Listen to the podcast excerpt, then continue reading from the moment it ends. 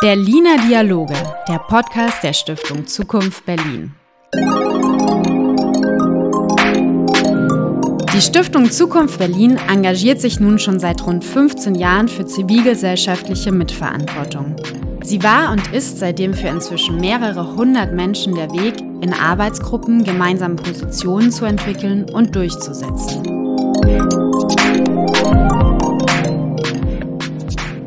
Liebe Hörerinnen und Hörer, ich begrüße Sie recht herzlich zu unserem heutigen Podcast aus Anlasses des Tages der Demokratie am 15. September hier in Berlin.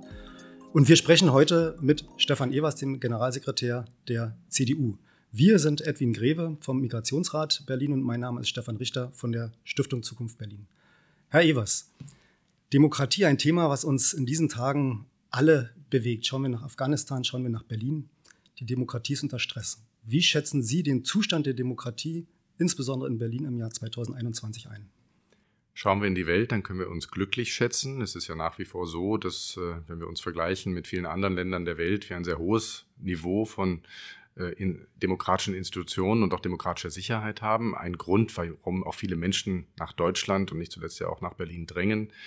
Also Sie haben vom Stresstest gesprochen, den haben wir nicht nur in diesem Jahr, den haben wir auch schon seit längerem und haben das in zunehmendem Maße und das äh, beobachten wir natürlich auch sehr aufmerksam und ich persönlich auch mit einer gewissen Besorgnis. Das fordert uns heraus. Davor müssen wir aber auch nicht bange sein, sondern wir müssen dann schauen, welche bestmöglichen Antworten man gibt, wo man Institutionen vielleicht auch mal öffnen muss, wo man Prozesse anders äh, aufstellen muss, damit demokratische Teilhabe äh, lebendiger und offener stattfindet, als das äh, in manchen Formaten. Ich mache selber Stadtplanung und kann da ein Lied von singen, wie Bürgerbeteiligung sein kann und nicht sein sollte.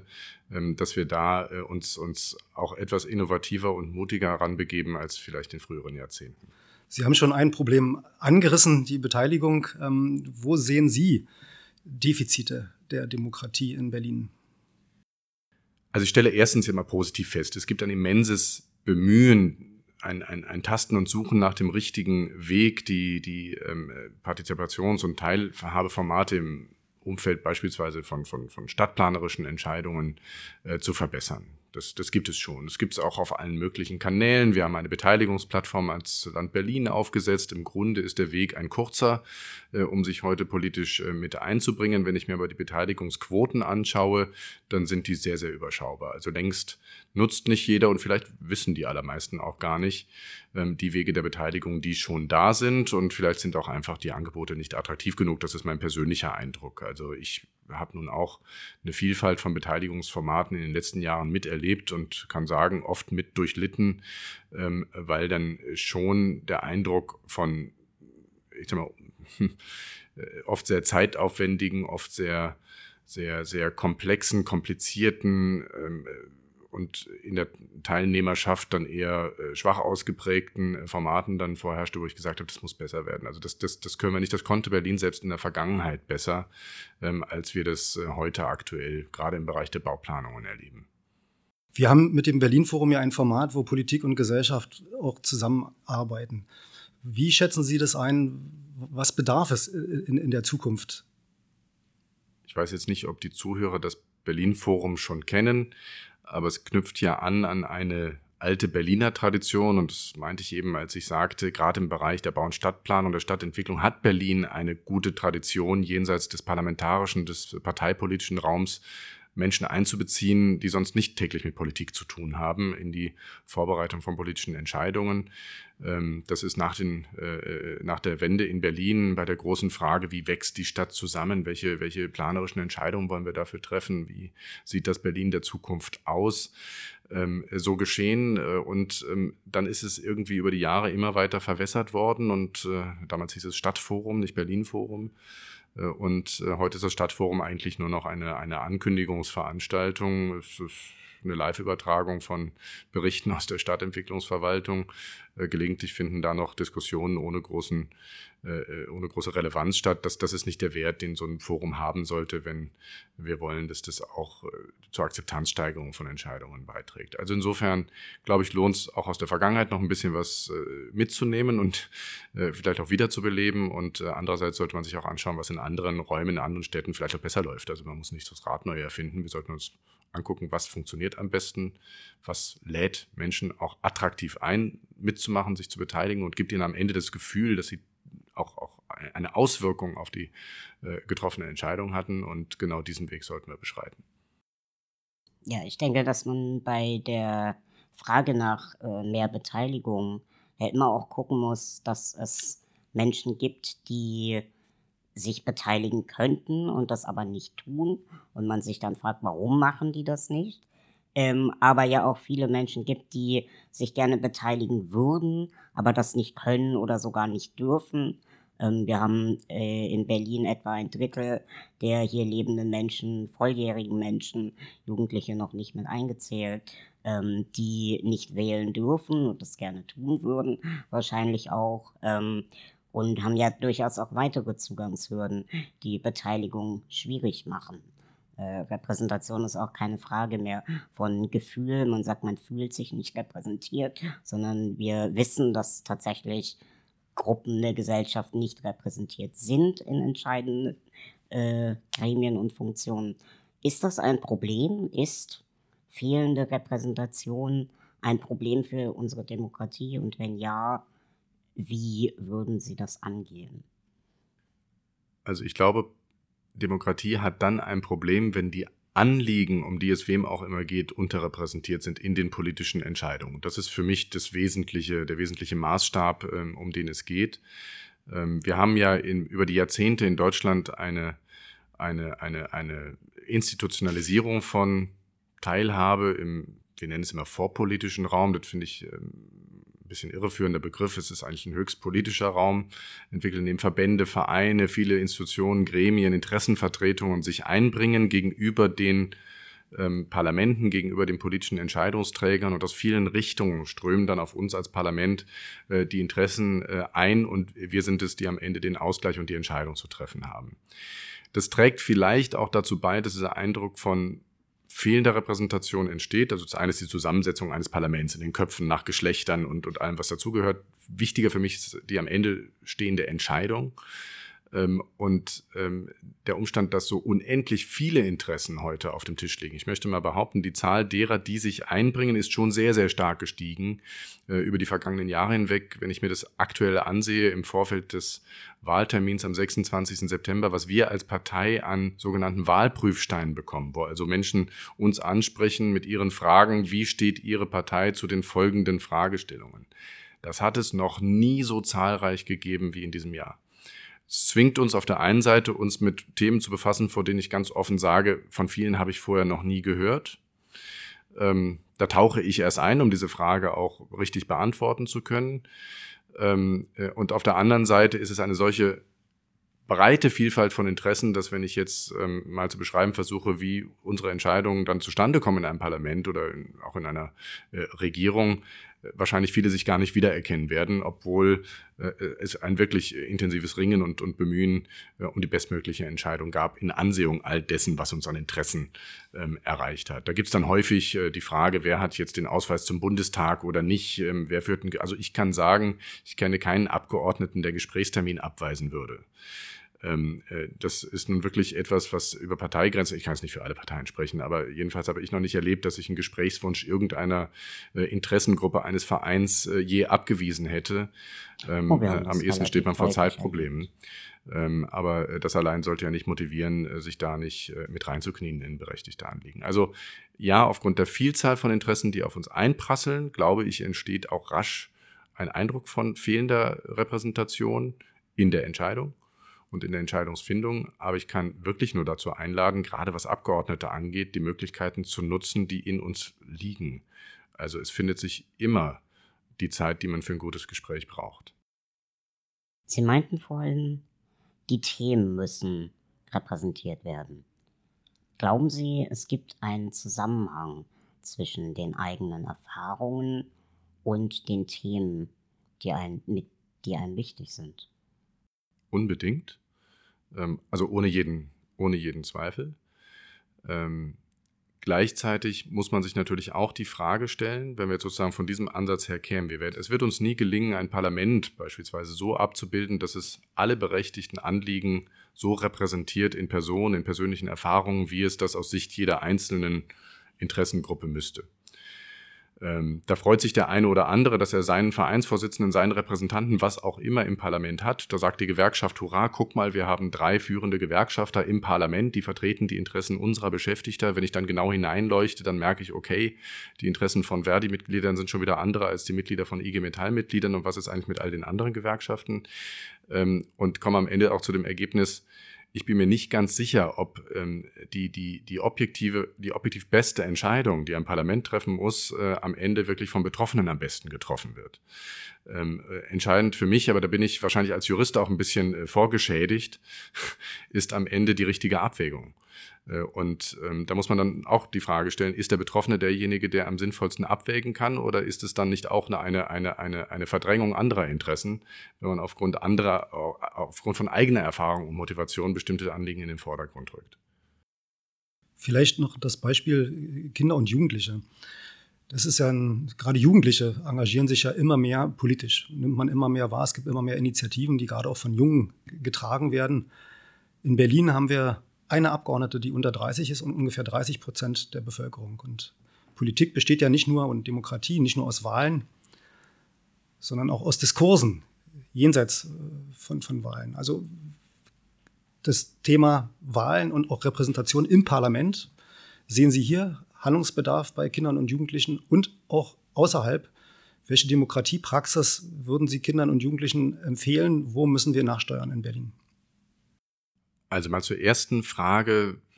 Haben wir zu wenige Menschen unter 30 im Parlament? Womit hat das möglicherweise auch zu tun? Das gilt übrigens auch für, für andere gesellschaftliche Gruppen, die deutlich unterrepräsentiert sind im Parlament, bei denen man sich fragen muss, woran liegt das dann im Zweifel? Äh, in der Altersgruppe muss ich sagen, ich hätte mich in dem Alter auch kaum auf eine Vollzeitbeschäftigung in der Politik einlassen können. Ähm, also jenseits der Frage, was vor einer Mandatierung liegt. Also auch in einer Partei muss man sich ja erstmal bekannt machen, muss sich bewerben, muss äh, einen, Marathon durchlaufen, in dem man mit vielen Wettbewerbern darum ringt, äh, wer am Ende für ein Parlament überhaupt erst nominiert wird und ob er dann gewählt wird, steht dann auch auf einem anderen Blatt geschrieben. Äh, aber insgesamt ähm, in meiner Lebensplanung ähm, hätte das auch keinen Raum gefunden äh, in den Zeiten. Da bin ich kommunalpolitisch aktiv geworden. Also da bin ich meine ersten Schritte gegangen. Das ließ sich auch ganz gut vereinbaren. Am Anfang mit dem Studium, danach mit dem Berufsstart. Ähm, und auch diese Erfahrungen, die man aus genau solchen Zeiten mitbringt, sind mir persönlich in der politischen Arbeit auch auch wichtig. Also man hört, glaube ich, nicht ganz zu Unrecht auch häufiger den Vorwurf denjenigen gegenüber. Es gibt so einen böswilligen Ausspruch, der da sagt, äh, wer vom Kreissaal über den Hörsaal direkt in den Plenarsaal stolpert, der hat im Leben auch nicht alles richtig gemacht. Und bestimmte Erfahrungen sollte man eben doch auch ähm, außerhalb von Politik gesammelt haben, bevor man ähm, dann hauptberuflich ähm, äh, in Anführungsstrichen Politiker, was immer das für ein Job sein mag, äh, wird. Ähm, insgesamt ist mir aber wichtig, dass wir die politische Teilhabe von, von, von Kindern und von Jugendlichen und, und jüngeren Menschen noch deutlich verbessern können. Das fängt übrigens schon an ähm, mit der politischen Bildung. Wenn ich mir das in den Schulen anschaue, dann ist das auch sehr unterschiedlich ausgeprägt, von Schulform zu Schulform, von Lehrer zu Lehrer. Ähm, es gibt Schulen, in denen das grandios funktioniert mit extrem lebendigen Teilhabestrukturen. Es gibt anderen, äh, in denen das gar keine Rolle spielt, in denen man eher schräg angeguckt wird von ähm, äh, Schulfreunden, wenn man sich damit einbringt und engagiert. Ähm, da gibt es äh, viel zu tun. Wir haben nur zwei Bezirke oder drei, die ein Kinder- und Jugendparlament haben, was ich immer eines der attraktivsten Formate finde, um ganz früh auch schon ranzurücken an die politischen Entscheidungsträger und zu lernen, wie das funktioniert und auch denjenigen auf die Nerven zu fallen, die die politischen Entscheidungen treffen, die sich an einer Schule, die sich an einer Jugendeinrichtung, die sich im Leben von Kindern und Jugendlichen dann auch, auch ähm, dann, dann widerspiegeln. Da können wir auch deutlich besser werden. Ich wünsche mir persönlich auch ein Kinder- und Jugendparlament auf Landesebene. Das täte uns als Abgeordnetenhaus sehr gut. Ich finde es immer schwer zu erklären, dass wir ein Seniorenparlament haben, aber kein Kinder- und Jugendparlament. Und so setzt sich das über viele Vorfeldstrukturen ähm, äh, fort, äh, die man auf jeden Fall verbessern kann. Gibt immer eine Frage, die zusätzlich damit reinspielt, ist die Frage des, des Wahlalters. Da bin ich total entspannt. Ich bin einerseits konservativ ähm, und sage, ähm, für mich ist die Wahlentscheidung schon eine so wesentliche, dass ich sie mit dem Rang anderer Entscheidungen über die eigene Lebensgestaltung gleichstelle und die Volljährigkeit als Kriterium finde ich richtig. So, wenn wir jetzt allgemein der Meinung sind, ähm, die Volljährigkeit sollte früher erreicht werden, dann sollten wir diese Debatte mal führen. Ich bin jetzt kein Soziologe, ich habe jetzt ehrlicherweise da auch wenige ähm, Erkenntnisse, aber das wäre für mich die richtige Diskussion.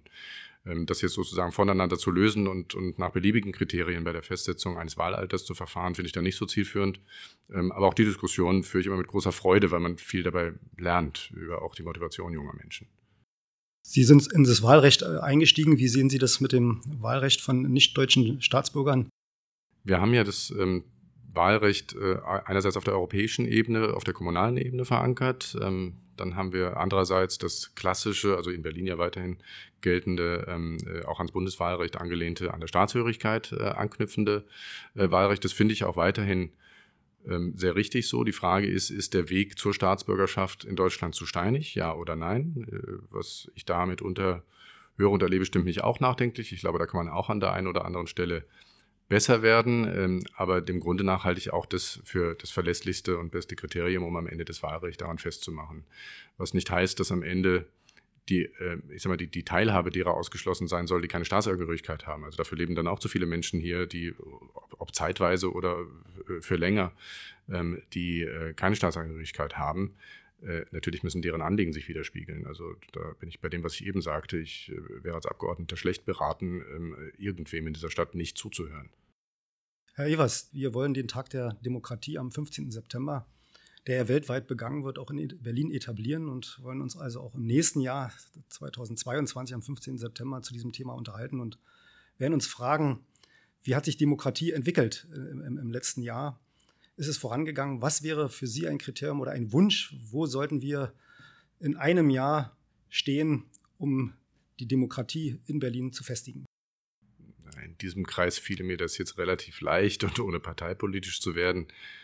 Hätten wir einen Regierungswechsel im Herbst, dann würden wir ja auch erleben, dass das Berlin-Forum, so wie ich es mir immer gewünscht habe, ähm, auch Realität wird. Also nicht nur als eine eigene Initiative, sondern als etwas, was beim Senat angesiedelt ist, als ein Format äh, repräsentativer, demokratischer Teilhabe an politischer Entscheidungsvorbereitung. Klingt jetzt furchtbar kompliziert, aber so hat es früher eben gut funktioniert, dass man vor den großen Weichenstellungen in der Stadt jenseits des parlamentarischen Raums ähm, sich geöffnet hat und, und äh, der, der Breite der Stadtgesellschaft Raum gegeben hat, sich von der Führung her, von den Senatoren her Zeit genommen hat, um mit den Menschen zu diskutieren, nicht zum Grußwort reinschweben und dann wieder in den Raum verlassen.